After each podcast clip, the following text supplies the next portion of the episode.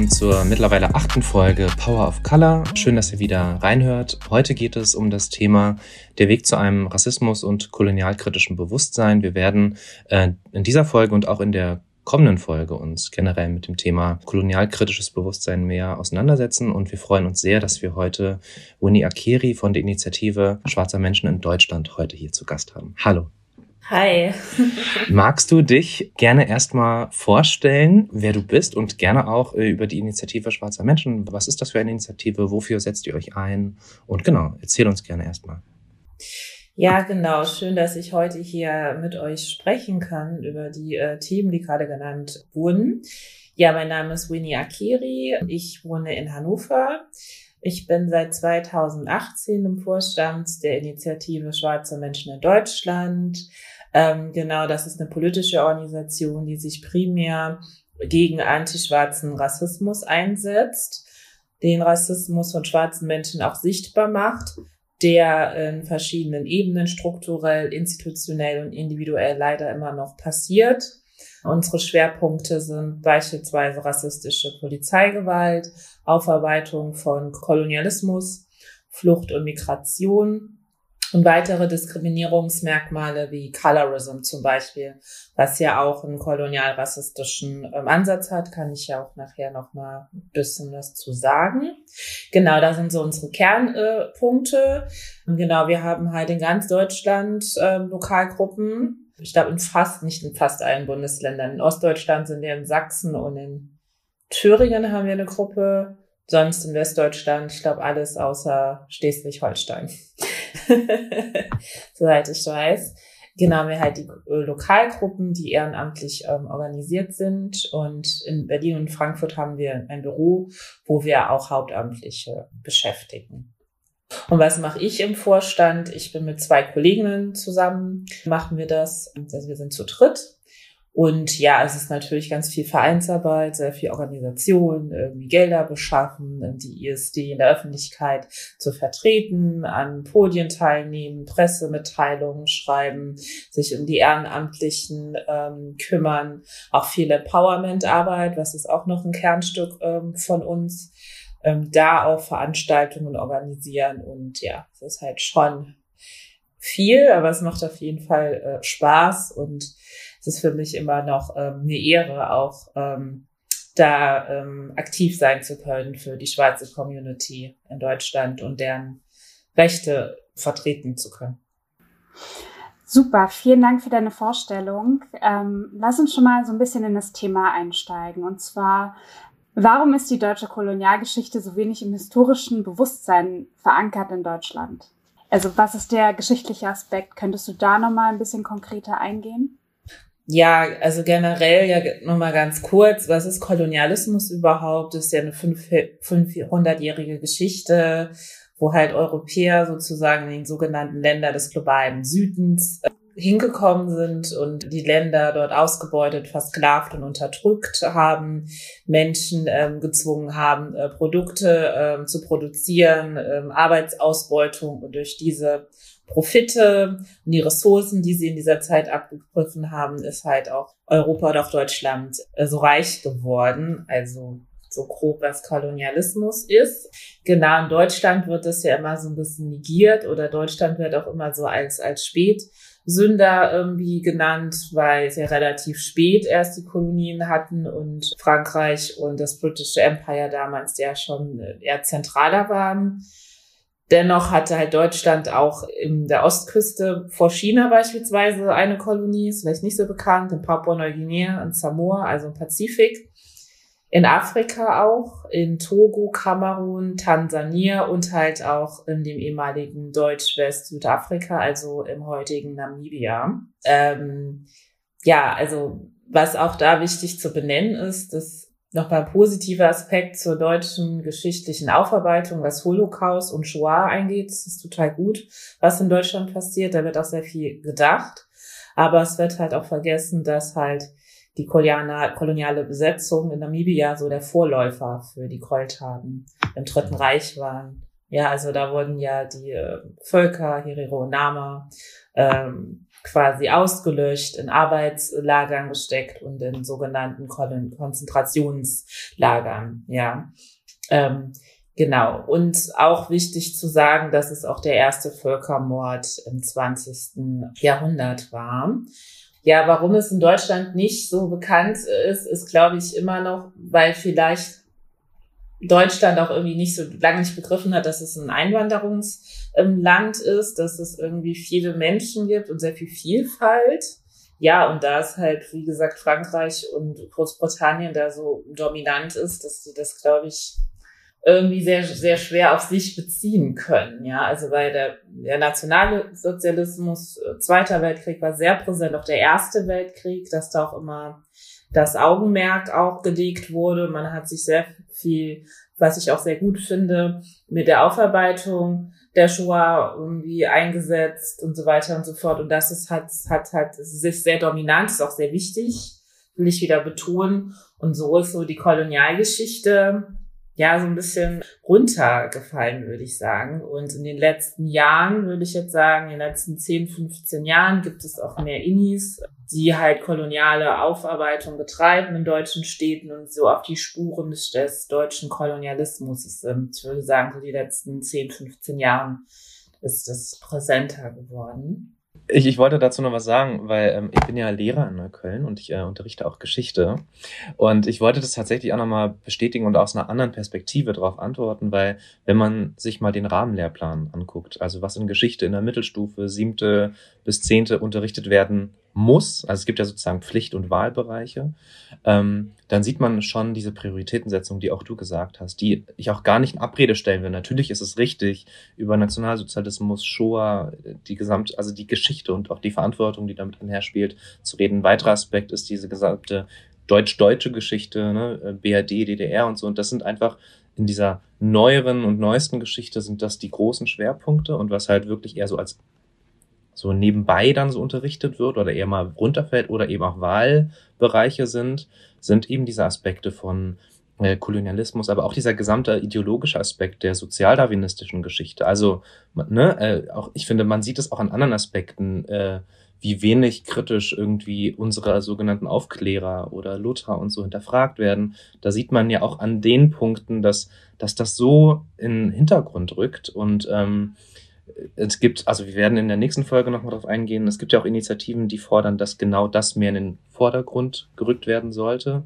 Ähm, gar nicht jetzt in einer Kontrastierung jetzt irgendwie zum Nationalsozialismus oder so. Nicht, dass es irgendwie jetzt jemand falsch versteht, aber dass es eben auch ein wichtiger Stellenwert und ist und der wichtig ist für unser heutiges Bewusstsein, weil natürlich geht was verloren. So. so. Ja. Ja, und ähm, vor allem auch, wie du schon gesagt hast, die Denker wie Hegel und Kant, ähm, die natürlich auch mit ihren politischen, theoretischen Ansätzen da auch die sogenannte, ja, Vorläufer der Rassenlehre ähm, waren, die auch zentral war für den Kolonialismus, weil wenn man sich den ja anschaut, wie ich ja schon zu Eingangs gesagt hatte, wurden ja Länder enteignet und Menschen versklavt und in eine Arbeitsausbeutung ähm, gezwungen. Ähm, es kann auch nur funktionieren, wenn man diese Gruppe in diesen Ländern ähm, abwertet und nicht so wirklich, ja, als sein eigenes Ideal so, ähm, so wahrnimmt. Und das sind auf jeden Fall auch Ursprünge oder auch zentrale Punkte, die da zu nennen sind. Und das ist halt auch in Deutschland passiert, genauso wie Bismarck zu der Afrika-Konferenz in Berlin geladen hat und ähm, sich die Kolonialmächte quasi Afrika aufgeteilt haben. Und ja, und bis heute sind Straßennamen in Deutschland immer noch von Kolonialverbrechern ähm, äh, die werden nach denen benannt und man denkt noch so an die und die sind irgendwie so als, als, weiß ich nicht, als Märtyrer oder als, als Heldin von Preußen damals, Deutsche Kaiserreich, die immer noch sehr wahrgenommen ähm, werden und man sieht es halt so als Teil deutscher Geschichte mhm. und, aber der kritische Aspekt, ja, könnte durchaus ähm, besser sein.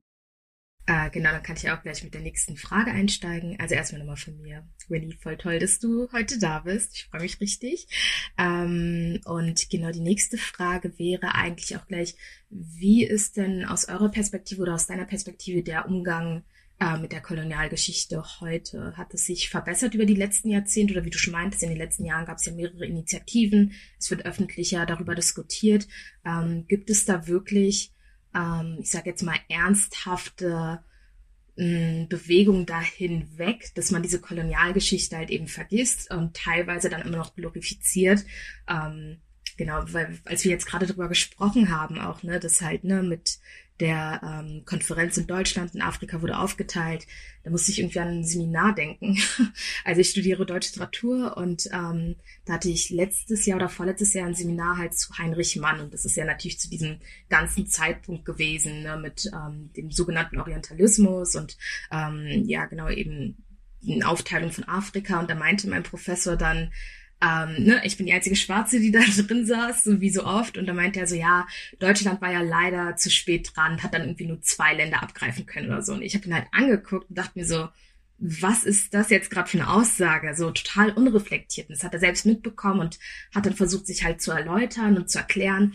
Aber ich habe schon gemerkt, so im Unikontext ist halt dieses Bewusstsein, was eigentlich passiert ist, dass es halt da um Nationen, um Menschen ging, dass es halt da wirklich um, um Völkermorde ging, das ist halt da noch nicht richtig angekommen. Ne? Und uns wird da immer beigebracht, was in der Uni quasi gelehrt wird. Das geht ja dann halt so ne, runter, so von wegen Top-Down-Mechanismus.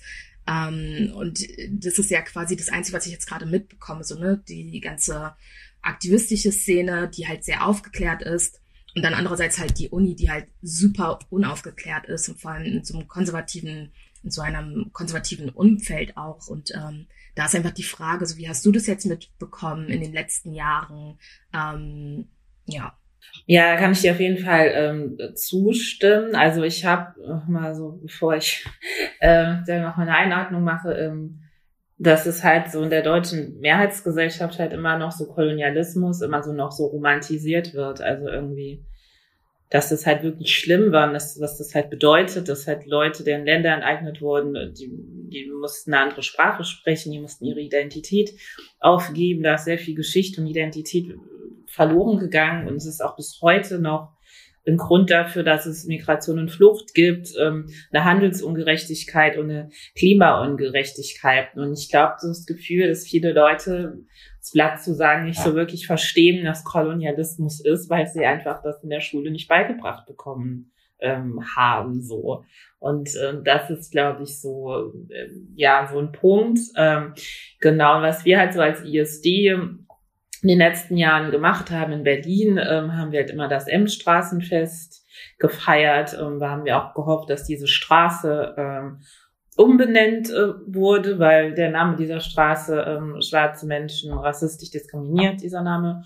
Und wir fordern halt schon sehr lange, dass dieser, dieser Straßennamen un umbenennt wird. Und diese Aktion äh, setzt sich halt auch in anderen Städten äh, fort, wo auch dort gefordert wird, dass ähm, die Straßennamen äh, umbenannt werden. Wir haben jetzt seit 2020 äh, ein Projekt, das nennt sich ähm, Die Koloniale, das unterstützt wird vom Stadtmuseum äh, Berlin, das auch vom, Finan äh, vom Senat Berlin finanziert wird. Und da sind halt sogenannte schwarze Initiativen wie Each One Teach One, die in Berlin sind, Berlin Postkolonial und auch die ISD äh, zusammen. Und da ist es auch wichtig, da nochmal das Tabuthema Kolonialismus nochmal aufzudeck aufzudecken und halt auch in öffentlichen Räumen wie Museen äh, diese Aufarbeitung voranzuschreiben. Das ist halt ein Projekt, das jetzt ähm, fünf Jahre geht und Genau, und das ist auch natürlich auch nochmal zurückzuführen auf das Engagement, was wir in der Community schon lange gefordert haben, dass ähm, Kolonialismus kein Nischenthema sein sollte, sondern mehr in das, in, in das Augenmerk in die, in die Mainstream-Gesellschaft.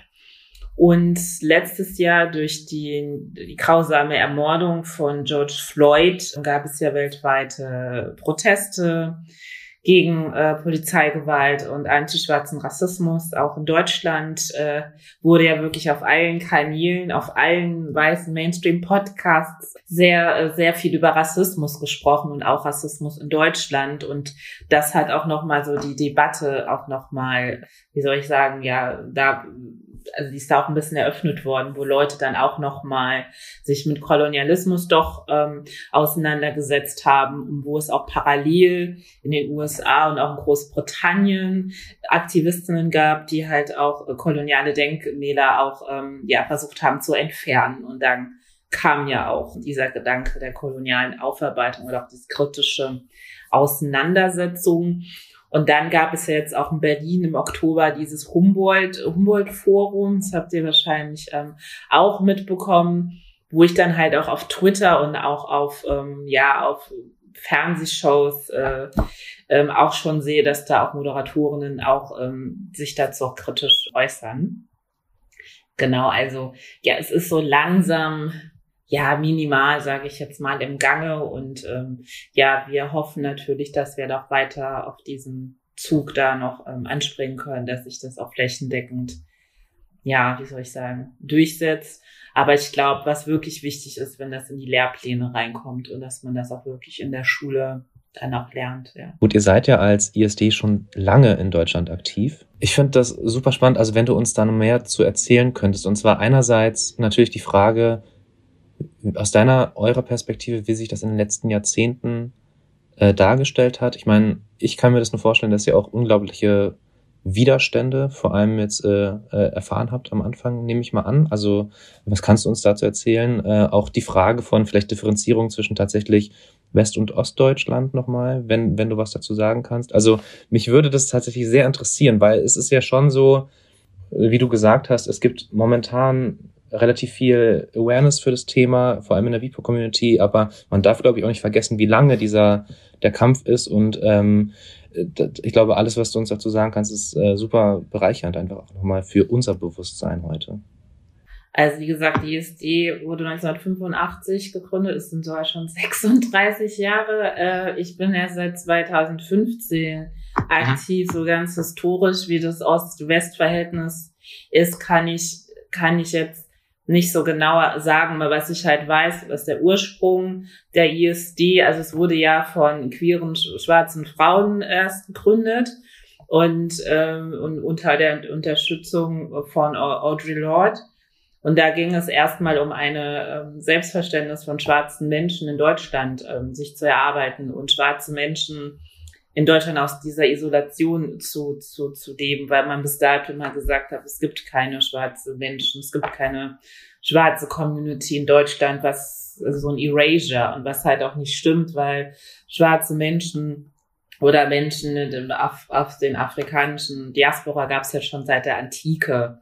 Und da hat man halt angefangen, die Leute aus der Isolation äh, zu nehmen, sich einen Begriff äh, zu nennen. Afrodeutsch ist dadurch entstanden und also eine Identitätspolitik. Und das äh, war so die die die ersten Jahre würde ich würde ich halt sagen bis dann halt äh, sich nochmal andere Gruppierungen ähm, wie soll ich sagen angeschlossen hat und man hat sich natürlich auch an die USA nochmal ein Vorbild genommen, wie dort die Gruppen, die Initiativen, welche Themen die auf der Agenda haben. Und dann hat sich das dahin entwickelt. Also ich würde sagen, genau, die Isolation schwarzer Menschen, die Sichtbarmachung und einfach, dass es Rassismus in Deutschland gibt. Also es ist ja auch mit dem Buch Farbe bekämpfen, was ja auch Mai Ayim geschrieben hat und auch andere schwarze DenkerInnen, die auch die ähm, wie soll ich sagen, die Pionierin von der ISD halt mhm. waren. Das waren halt so die Themen. Und das hat sich dann ähm, so entwickelt, dass dann Leute auch angefangen haben, Postcolonial Studies in den USA oder in England zu studieren und das dann in die BRD zu transportieren und so weiter und so fort und das in Deutschland ähm, zu etablieren. Aber ein genaues Datum kann ich jetzt nicht sagen, wann genau ähm, das angefangen habe. Deswegen, also mein, das, was, was ich so von der Community weiß und mein Gedächtnis fängt halt 2015 an mit der Umbenennung des Emmenstraßenfestes. Das auch, glaube ich, 2014, 15. Wie war schon seit einigen Jahren. Ja, länger her. länger her sogar. Ich kann jetzt auch nicht genau das Datum sagen. Ähm, ja, damit angefangen hat und es auch sehr bekannt geworden ist und sich auch schon stark in Berlin ähm, ja tabliert hat und wir dann auch mit PolitikerInnen, also ja auch Lobbyarbeit dann betreiben, dann auch in Kontakt stehen und halt auch vor allem ähm, die Anerkennung des Völker, ersten Völkermords im 20. Jahrhundert, das der Deutschland verübt hatte, dass der Deutschland halt auch Stellung bezieht und auch ähm, Reparation Costs zahlt, Sachen sich auch entschuldigt und halt auch die Gebeine, die sind ja immer noch äh, in Berlin, der Herero-Namen auch wieder zurück an die Familien äh, überbringt. Und da gab es ja auch Diskussionen im Bundestag, und da haben wir auch äh, mit den Politikern auch besprochen, dass sie das auch benennen. Also so kam auch die Verbindung mit den Herero und äh, es gibt, glaube ich, ein Herero, also eine Herero-Organisation ähm, halt auch in Deutschland, mit denen wir auch schon länger dann zusammenarbeiten. So hat es angefangen. Ähm, ja, genau. Also wir haben ja jetzt schon darüber gesprochen, ne, dass ein Weg halt diese die weiße Mehrheitsgesellschaft ähm, eben für Kolonialgeschichte zu sensibilisieren, ähm, der Weg zur Bildung ist. Und das werden wir auch im nächsten, ähm, in der nächsten Folge auch besprechen.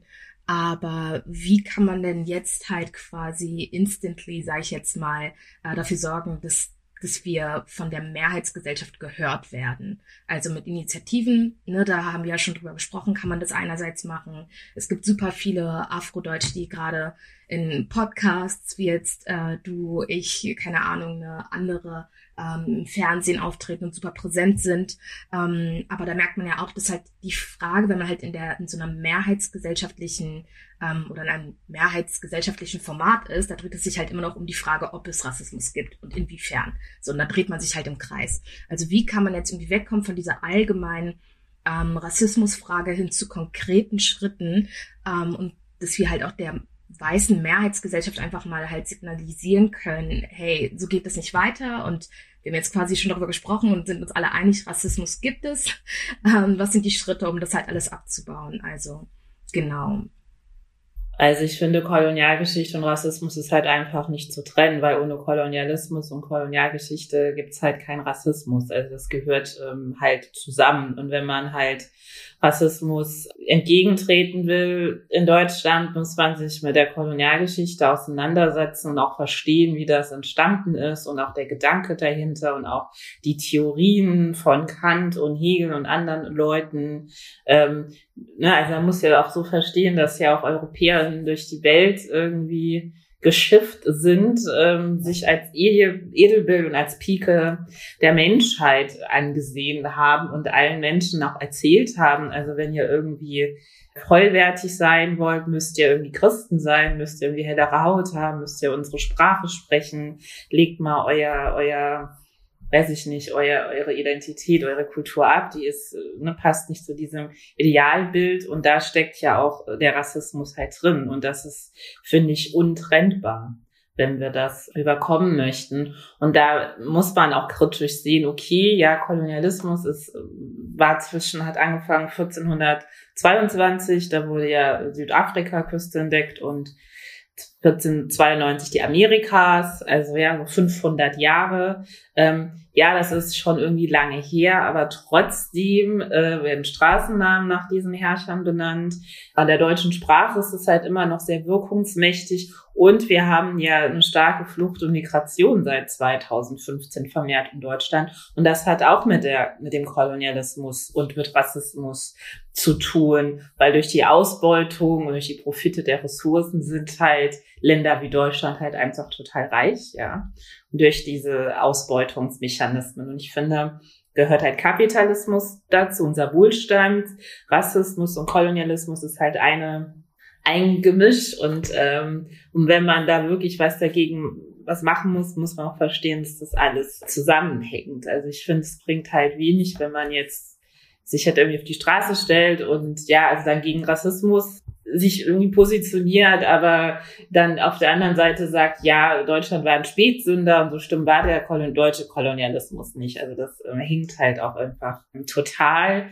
Und was ich halt auch wichtig finde, ist auch so Spitzenpolitiker in der Bundesregierung sich da halt auch dazu äußern, weil meine Kollegin von mir, Josephina Braco, hatte auch mal, die ist auch Bildungswissenschaftlerin, auch Afrika-Wissenschaftlerin, macht auch ähm, gute politische Bildungsarbeit, die hatte auch mal einen Tweet gepostet, wo Sigmar Gabriel, der dann auch Außenminister war, irgendwie getweetet hat, dass Deutschland keine Kolonialmacht war. Und das ist halt ein Bestandteil der Bundesregierung so. Und das ist halt, ähm, ja, also da fällt einem schon gar nichts mehr ein, aber das nochmal zusammenzubrechen und es wiederholt sich halt auch, dass es Kolonialismus und Rassismus ist, ist nicht trennbar, weil das ist das Gleiche sozusagen. Genau, du hast ja schon, ähm, vielen Dank dafür, du hast schon sehr viel darüber erzählt, ähm, was für unglaublich ähm, ja, Bildungsarbeit ihr leistet, ne, um sozusagen ähm, aufzuzeigen, wie wichtig es ist, halt kritisch mit der deutschen Kolonialgeschichte umzugehen und sie zu hinterfragen, um halt eben die Strukturen, vorhandenen Strukturen, die halt rassistisch sind, aufzubrechen. Das passiert ja oft aus den Communities heraus, ne? Also die afrodeutschen oder schwarzen Menschen stellen sich dahin und haben ein paar vielleicht BIPOC-Allies, die sie unterstützen, ne, um sich dafür einzusetzen. Wie kriegt man aber endlich mal hin, dass die weiße Mehrheitsgesellschaft sich auch dafür einsetzt, endlich aufwacht und sagt, hey, ja, wir müssen das auch hinterfragen. Wir müssen kolonialkritisches Selbstbewusstsein haben und müssen halt auch kritisch damit umgehen und das mal reflektieren. Mm, ja, also es ist halt eher so ein Stufenplan, ist ja jetzt auch gerade in aller Munde der Begriff ja, wir haben ja schon mal in den Basics angefangen, dass es Rassismus in Deutschland gibt und dass Kolonialgeschichte der Auslöser dafür ist, sodass das halt irgendwie zusammengehört, dass sich einfach mal mit dem Begriff auseinandersetzen und dass Deutschland auch eine zentrale ähm, Rolle gespielt hat. Ja, es ist halt so eine politische Ebene, finde ich, halt so auch hohe Regierungs, äh, äh, wie sagt man, Beamte, Regierende, ähm, die da auch klar Stellung beziehen sollten. Also was auch der, der, der ersten Völkermord, wenn man sich das anschaut, dass es, dass man das auch irgendwie schafft, so eine Aufarbeitung, die wir halt mit der Shoah haben und mit dem Holocaust, dass das auch damit passiert. Und ich glaube, das ist ein Zusammenspiel aus Politik, Bildung und der Zivilgesellschaft. Ja, und dass natürlich auch im Lehrplan sich was tut, dass sich das ändert dass äh, Initiativen wie Postkolonial oder andere auch in die Schulen gehen und außerschulische Bildungsangebote anbieten, also so also Teamende quasi zu dem Thema und halt auch die SchülerInnen ähm, aufklären. Ja, das ist ähm, halt wichtig. Social Media ist halt auch wichtig, also auch Leute mit einer hohen Reichweite die viele Follower haben, wenn die das auch einfach sich, ja, sich dazu positionieren und äußern und, und das auch thematisieren. Also die ganzen Comedians, die jetzt, ich will jetzt keine Namen nennen, ich möchte keine, ist ja eine DPOC Podcast, ich möchte jetzt keine meisten Mainstream-Leute da eine Werbung machen, aber gibt ja Leute, die jetzt irgendwie ganz viel Reichweite haben und auch in dieser Popkultur ähm, da auch was zu sagen haben, wenn die sich jetzt so positionieren weil Instagram ist ja gerade so das Tool, gerade auch was so politischen Aktivismus angeht. Das habe ich, ist uns auch letztes Jahr aufgefallen im Zuge äh, George Floyd äh, Geschichte, dass halt eine Reichweite da schon viel machen kann und dass dann Leute dann dann sich auf einem, ah ja, die Popsängerin ähm, fasst sich mit Kolonialismus, ich gucke da mal hin, ne? also so ein Marketing-Ding irgendwie komischerweise. Das kann ich mir halt vorstellen. Ja, und dass wir als VPOCs auch mehr äh, zu diesen weißen Mainstream-Veranstaltungen im TV, im Internet, wie auch immer, auf Spotify, keine Ahnung, ähm, eingeladen werden und, und uns da auch, ähm, ja, auch zu positionieren. Ne? Aber ich finde erstmal generell sollte auch die Bundesregierung da sich bei Namibia entschuldigen, äh, diese Gebeine wieder zurückversenden und das auch wirklich anerkennen. Das haben sie halt auch schon irgendwie gemacht, aber das finde ich halt zu wenig. Und dann müsste man halt ähm, genau dieses Gedenken an, an wie ein Feiertag, was sie, ne, also genau das, was wir ja auch mit der Shoah, mit der Aufarbeitung machen, das Gleiche auch für die Kolonialgeschichte ähm, machen. Und wenn man sich das halt auch anschaut, mit der Shoah, mit der Aufarbeitung haben die auch ähm, Jüdinnen auch sehr viel Lobbyarbeit äh, da auch geleistet, dass das auch nicht vergessen bleibt, ja. So, und ähm, ich war ja auch selber in Israel und war auch so in Kontakt mit Israelis und habe auch immer, habe mich auch mal mit denen unterhalten und auch, auch wir haben uns auch über Kolonialgeschichte und Aufarbeitung irgendwie unterhalten und und die meinten dann auch, es ist halt wichtig, dass man Leuten immer sagt, die dürfen diese Geschichte nicht vergessen und da auch immer drauf beharren. Und da auch vielleicht, das heißt aggressiver, aber da schon ja schon mit Nachdruck das auf jeden Fall machen und sich da auch Verbündete suchen, die ja was zu sagen haben. Ja, das ähm, könnte ich mir halt vorstellen. Äh, zur Kolonialgeschichte, ich glaube, da ist es auch nochmal wichtig, ähm, dass man über den Begriff Neokolonialismus kurz mal äh, spricht und ähm, auch definiert und guckt, inwiefern das halt ähm, heute auch noch aufrechterhalten wird. Ähm, einfach ganz kurz halt, Neokolonialismus wird halt in der Kulturtheorie oft und in anderen Theorien, glaube ich, auch ähm, benutzt als diese Abhängigkeit des Sü äh, globalen Südens ähm, an den globalen Norden und dabei halt auch gleich die Ausbeutung ähm, von Ressourcen und Arbeitskräften. Und ähm, genau, ich glaube, das wurde auch von Kwame Nkrumah geprägt, also den ersten Ministerpräsidenten, glaube ich, von Ghana. Und äh, heute wird dann immer noch diskutiert quasi, ob es Neokolonialismus gibt. Und also meine kurze Antwort darüber, natürlich ist das alles ein bisschen komplexer, aber wäre natürlich ja. Äh, da ist halt meine Frage, inwiefern ist halt quasi eine, ähm, so, so ein Wegkommen von der Kolonialgeschichte möglich. Also von der alten ist es auf jeden Fall möglich, würde ich sagen. Wenn wir aber selbst noch in einer sehr krass kolonial geprägten Welt noch leben, wo die, auch, wo die Strukturen teilweise auch einfach noch aufrechterhalten ähm, sind. Also ist es möglich, quasi ja eben sich davon, also nicht abzuwenden, aber da halt quasi ist da ein Gespräch möglich über die alte Kolonialgeschichte ohne Neokolonialismus zu nennen. Ja, also noch zur Frage Neokolonialismus ähm, gibt es halt natürlich, weil ähm, ich ich glaube, das war ja kurz nach der, nachdem, wenn wir es am Beispiel Afrika festmachen, die Länder in die Unabhängigkeit gegangen sind, gab es ja auch danach diese sogenannte Entwicklungshilfe, wo man ja ähm, hier ankam und sagt, wir wollen ja den Ländern des Globalen irgendwie so helfen, um, um unabhängig ähm, zu werden. Das war so in den 70ern, 80ern und dann ist man ja in den 2000ern dann irgendwie zur Entwicklungszusammenarbeit gekommen und zu Projekten und mit einer gewissen Projektlaufzeit, wo dann, weiß ich nicht, Verwaltungssysteme mit Software ausgestattet werden und dann auch die äh, Leute vor Ort, also die Locals ja auch mit ins Boot äh, genommen worden sind und auch da ähm, arbeiten für deutsche oder europäische Entwicklungszusammenarbeitsorganisationen. Aber da muss man halt auch sehen, dass dann auch gleichzeitig äh, deutsche Produkte ähm, verkauft werden. Also die Hightech wird dann halt mit deutscher, ja, deutschen Herstellern ausgestattet und dadurch sichert sich beispielsweise Deutschland die Rohstoffe und verkauft quasi ihre, exportiert quasi ihre, ihre Waren sozusagen. Genau, und ähm, ja, das ist auf jeden Fall bis heute noch äh, gang und gäbe. Und was man jetzt noch beim Beispiel Afrika auch nochmal sehen muss, dass es halt trotz allem, also der Kolonialismus hat natürlich viel Ausbeutung betrieben und die Leute, deren Länder enteignet, aber es hat auch den Leuten so eine Destabilisierung in ihrer Heritage, in ihrem Schwarzsein gegeben, weil relativ ne, also durch die Christianisierung, also wenn man in vielen afrikanischen Ländern irgendwie unterwegs ist, sieht man auch immer oft einen weißen Jesus. Das heißt, weiß sein, europäisch sein wird halt immer mit positiv sein und erfolgreich wahrgenommen.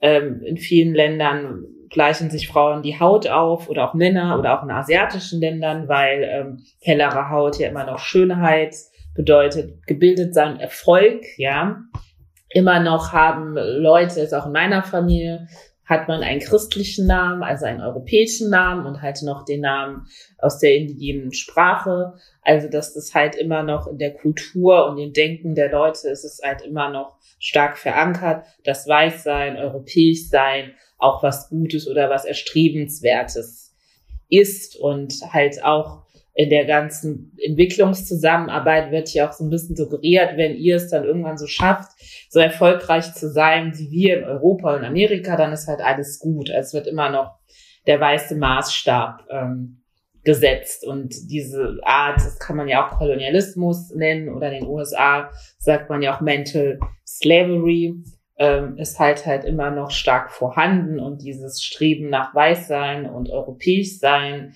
gleich Erfolg ist in den Ländern des globalen Südens stark verankert, aber auch in der Community hier in Deutschland oder in Europa, wo auch immer, wo die gleichen Mechanismen ähm, vorhanden sind. Und man muss auch sehen, dass halt auch viele Kulturen auch ähm, ja durch die Kolonialisierung auch äh, zugrunde gegangen sind. Das ist halt gar nicht mehr so viel Wissen da, ja. Also was ist denn äh, afrikanische Kultur beispielsweise überhaupt? Ja, also die Grenzen wurden ja willkürlich ähm, gezogen. Man weiß ja irgendwie gar nicht, ist es jetzt Kenia oder Ghana? Stimmt das überhaupt so? Wurde ja auch von den Kolonialherren ja, ähm, ja ins Leben gerufen und ja, und das ist auf jeden Fall ähm, Neokolonialismus oder Kolonialismus sehe ich dann halt auch. Und ähm, ja, jetzt mussten wir nochmal auf die Sprünge helfen. Ich glaube, das waren mehrere Fragen. Ne? Was ist Neokolonialismus? Gibt es das überhaupt und? Äh, die letzte Frage war quasi noch, inwiefern ähm, man Neokolonialismus halt immer noch nennen muss, wenn man über die Kolonialgeschichte ähm, spricht. Ja, ich finde, das, das kann man ja schon unterscheiden. Also ich finde, weil also jetzt die 500 Jahre zeitliche sollte man auf jeden Fall Kolonialismus, denn das ist halt Kolonialismus und alles, was danach kommt, ist halt ähm, Neokolonialismus und, ähm, und immer noch mischt sich dann Europa ähm, ein oder Amerika, wie Afrika Handel betreiben sollen. Ja, also man hat ja jetzt auch, man sieht ja jetzt auch, dass viele Leute aus China, also Chinesen in den afrikanischen Kontinent kommen, da auch Geschäfte gemacht werden, dass das halt ähm, den europäischen ehemaligen Kolonialherren nicht so passt. Man kann das jetzt auch bei der Impfbeschaffung auch sehen, dass sich jetzt darüber aufgeregt wird, dass einige afrikanische Länder jetzt irgendwie Verträge mit Sputnik V, also dem russischen Hersteller, noch mit dem chinesischen Hersteller,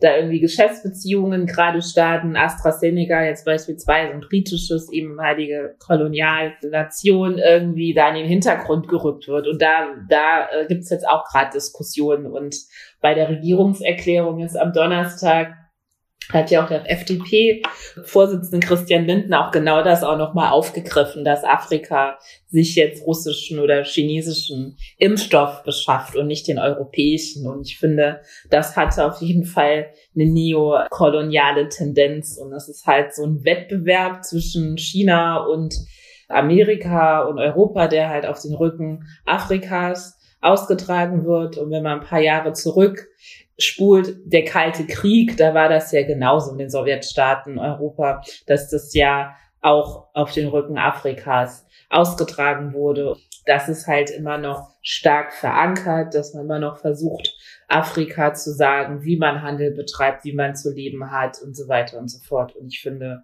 das ist halt immer deutlich und aktuell sieht man das ganz stark in der ähm, Corona-Impfbeschaffung sozusagen.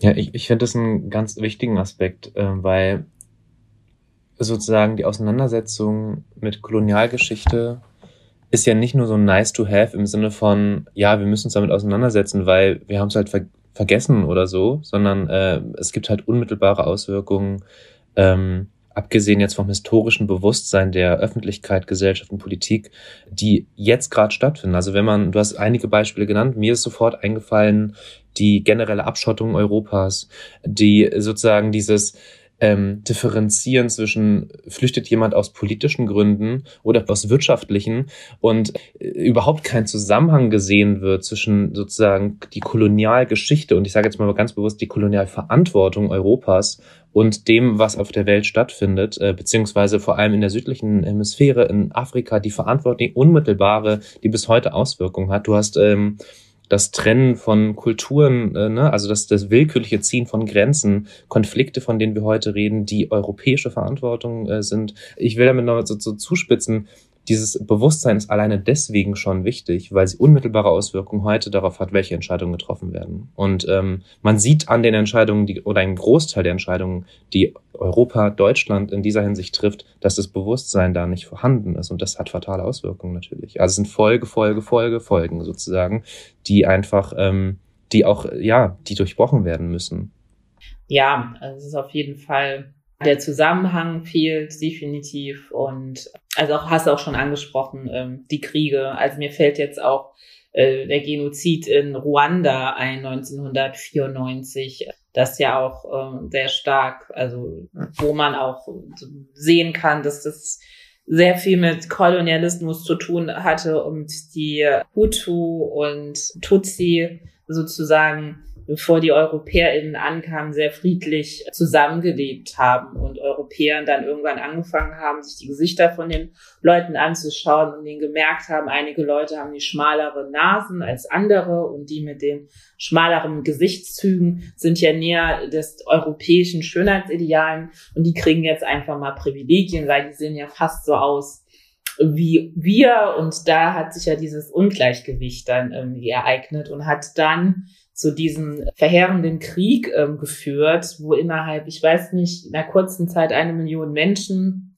gestorben äh, ist und der Westen hat da die Augen zugemacht und hat irgendwie ganz lange nichts gemacht. Und ähm, ja, das ist auf jeden Fall ähm, auch, also finde ich so ein Paradebeispiel für Kolonialismus und auch Flucht, weil natürlich da natürlich auch Leute da ähm, geflüchtet sind. Und auch ne, die Kriege, die auch jetzt beispielsweise auf dem afrikanischen Kontinenten stattfinden, die Waffen kommen ja auch aus Deutschland so. Und äh, Waffen Deutschland exportiert gerade auch sehr viel Waffen in diesen Regionen und verdient auch daran Geld, weil es auch so ein bisschen ja, es ist halt so so so merkwürdig. Man sagt Entwicklungszusammenarbeit, wir wollen helfen, wir wollen, dass es euch gut geht, aber auf der anderen Seite verkaufen wir halt so Waffen und äh, fördern dafür, dass es halt Kriege gibt und dadurch flüchten halt Leute nach Europa, aber die dürfen ja trotzdem nicht kommen durch die Festung Europas und ähm, ja, ist halt sehr willkürlich und sehr vage und sehr, sehr wirr und ähm, manchmal weiß ich halt nicht, ob das damit zu tun hat, dass Leute in hochrangigen Positionen wenig Ahnung vom Kolonialismus haben oder ob sie das schon wissen, aber einfach ja das nicht benennen wollen, um ihre diffuse Politik weiter voranzutreiben. Ja, ich hatte da nur dazu noch eine Anmerkung, weil ne, wir haben jetzt gerade über neokolonialistische Strukturen im ähm, relativ auf hohen Ebenen auch gesprochen, was auf jeden Fall wichtig ist. Und ähm, es ist auch wichtig, dass wir alle davon wissen, aber es fängt auch äh, wollte ich nochmal hinzufügen, ne, schon bei, bei uns ja quasi an. Also, ne, das, wir müssen halt irgendwie reflektieren, was wir ähm, kaufen, wie wir uns verhalten, unser Konsumverhalten ist, dass es alles halt quasi zu diesen neokolonialistischen Strukturen ähm, auch beiträgt. Ne? Also wenn man sich zum Beispiel alle ähm, keine Ahnung, sechs Monate neues Handy holt, ne, die Ressourcen, die da drin sind, wenn man sich mal anschaut, unter welchen Bedingungen es aus ähm, bestimmten Ländern geholt wird, wer da arbeitet ähm, und wie wertvoll eigentlich diese Ressourcen sind, ähm, dann ist es halt schon echt schwer zu verdauen, also für mich zumindest, sage ich jetzt mal.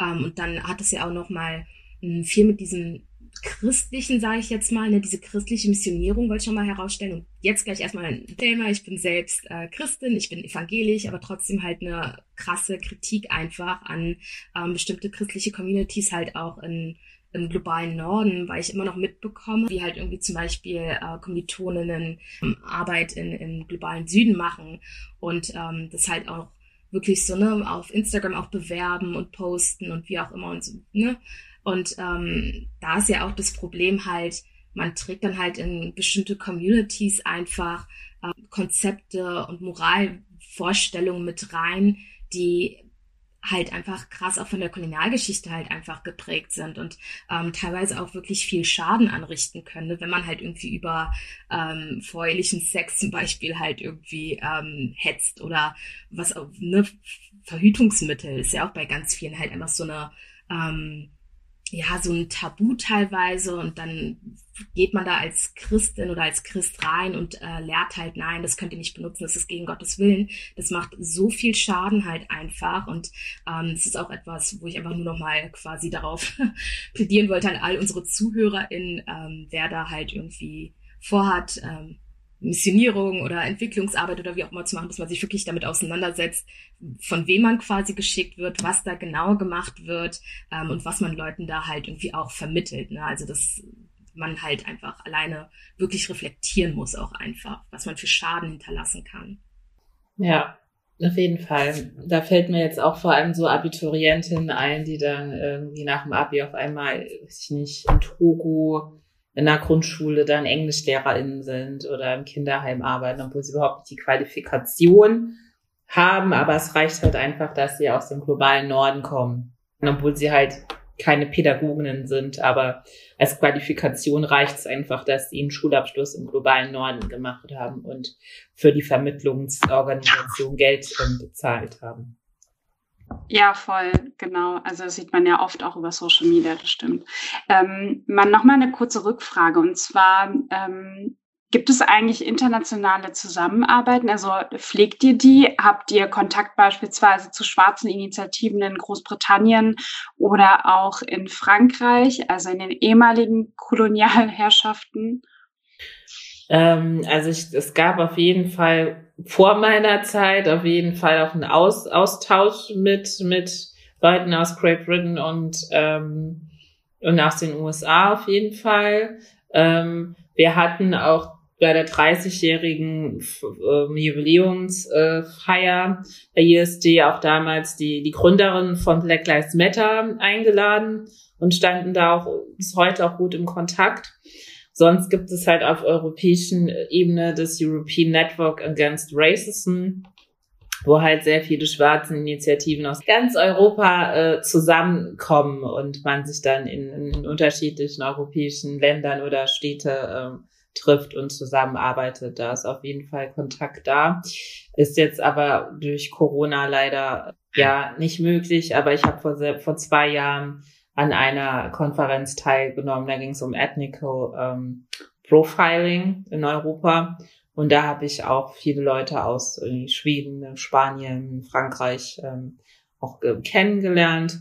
Es war auch jetzt nicht nur ein schwarzer Raum, es waren auch Roma aus, aus Ungarn, da, also die auch von ähm, Ethnical Racial Profiling äh, betroffen sind und Antiziganismus und Antiromanismus und ähm, das war auf jeden Fall ziemlich cool und da war auch eine Person aus den USA da und England. Also da sind auf jeden Fall, äh, da kennen wir uns, aber es wird so ein direktes Projekt haben.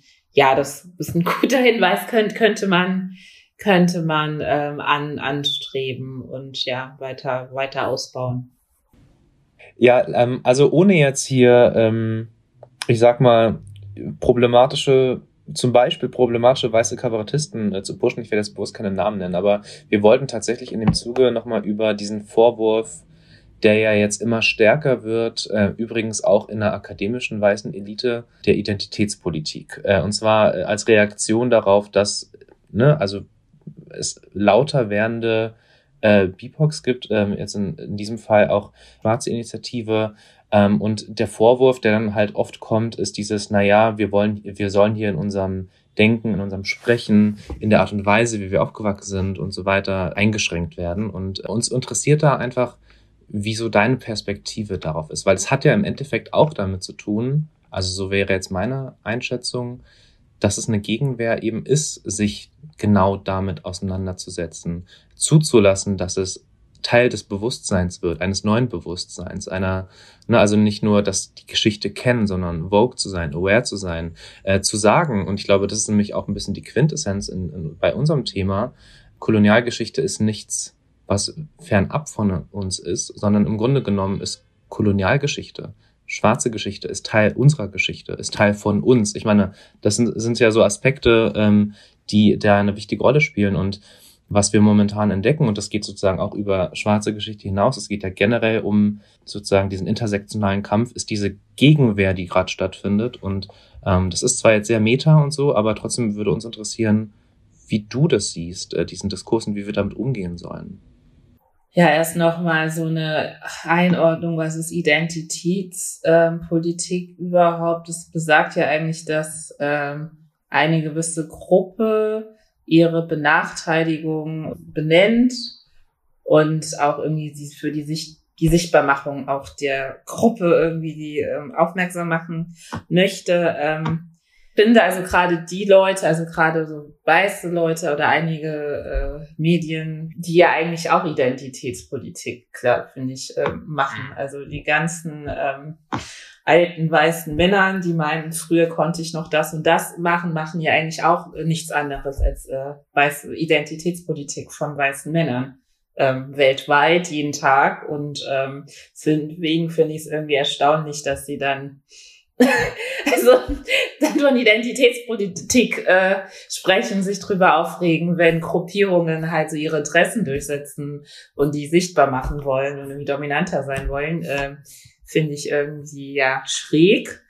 Ähm, ja, und wenn man sich halt auch anschaut, die historische Entwicklung, ähm, es gab früher das Deutsche Kaiserreich, es gab Preußen, es gab Bayern, es gab, ich weiß nicht, Vorpommern oder wie auch immer. Und das ist dann irgendwann zur Bundesrepublik Deutschland geworden, 1949. Und das hat sich ja auch bis dahin ähm, Entwick Entwicklungen gegeben. In der Zeit gab's, kam, kam das Frauenwahlrecht in Kraft, die Kolonien äh, wurden abgeschafft, ähm, Erster und Zweiter Weltkrieg ging zu Ende. Man hat Fertigessen gekauft, ähm, die hatte, konnte sich mehrere Autos leisten, ist nach Italien in Urlaub gefahren. Wirtschaftswunder ist ja auch in der Entwicklung, eine kulturelle Entwicklung. Und es ist ja wohl logisch, dass sich jede Gesellschaft immer weiterentwickelt und nicht stehen bleibt. Deswegen ähm, kann ich immer diese Kritik da nicht verstehen, dass man, dass man ja auch nicht mehr seine Meinung sagen darf. Natürlich kannst du deine Meinung, kannst auch deine blöde rassistische Meinung sagen, aber ich darf dann natürlich auch meine Meinung darüber sagen, dass ich das nicht okay finde, weil man hier in diesem Land seine Meinung sagen darf. So und das ist halt ähm, finde ich halt immer total überzogen. Ähm, diese Argumentation, das darf man ja nicht mehr sagen und das darf man nicht machen und, und gendern und Gendergaga und das ist halt total absurd, weil sich die Sprache schon immer weiterentwickelt hat, die Kultur und es ist halt ein gesellschaftlicher Prozess. Und wenn man da irgendwie nicht äh, dabei sein will, weiß ich nicht, hat man den Schuss nicht gehört, ist ignorant oder hat, ist vielleicht auch überfordert äh, oder verbirgt dahinter seine rassistische, rechtsextreme ähm, ähm, Haltung sozusagen.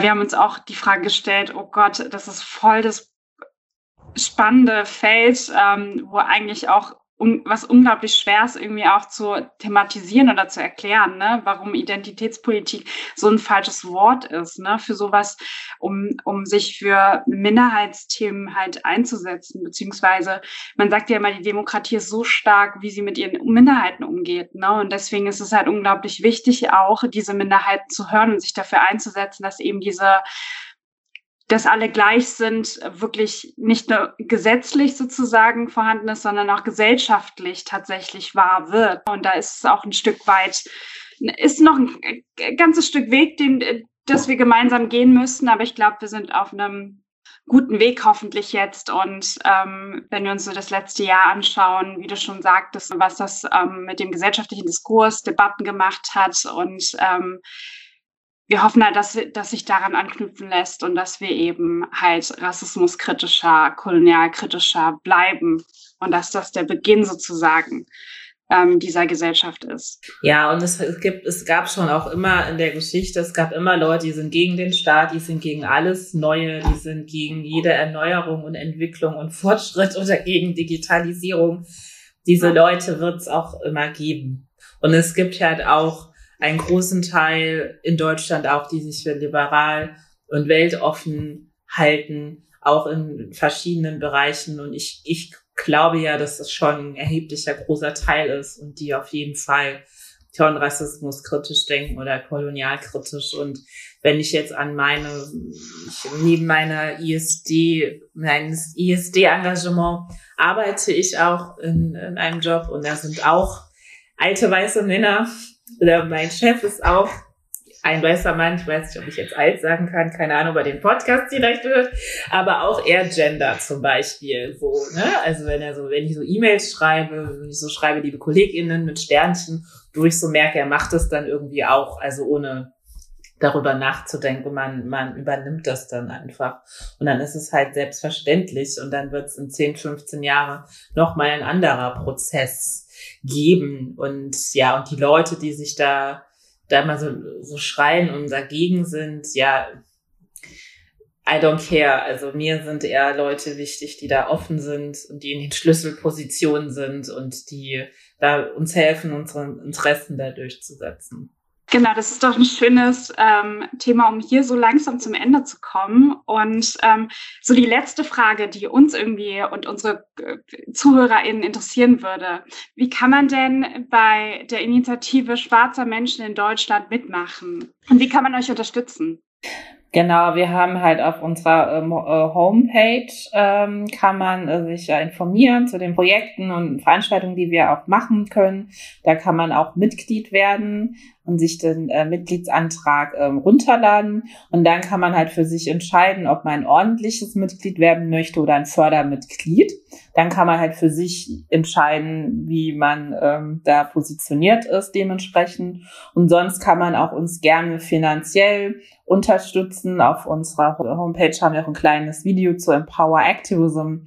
Ähm, und da kann man auch per PayPal oder Direktüberweisung ähm, an uns spenden. Und mit dem Geld wollen wir halt auch Menschen in der Community unterstützen und, und schwarze Projekte verwirklichen. Das ist ein Fördertopf. Und sonst sind auch nochmal unsere Bankdaten auch dabei. Und da kann man auch gerne spenden, wenn man möchte. Also gerne auf unsere Homepage gehen. Cool, danke dir. Äh, wir verlinken euch übrigens all diese Informationen und Links und die Bankdaten auch nochmal in den Show Notes. Äh, da könnt ihr einfach nachgucken und drauf gucken. Also unterstützt gerne die Initiative Schwarzer Menschen in Deutschland. Ansonsten, Winnie, vielen Dank, dass du dir die Zeit genommen hast und heute hier warst. Das, äh, ich fand es richtig cool und super interessant und spannend und natürlich super wichtig. Also Hochachtung für euer, für euer Engagement und dein Engagement vor allem.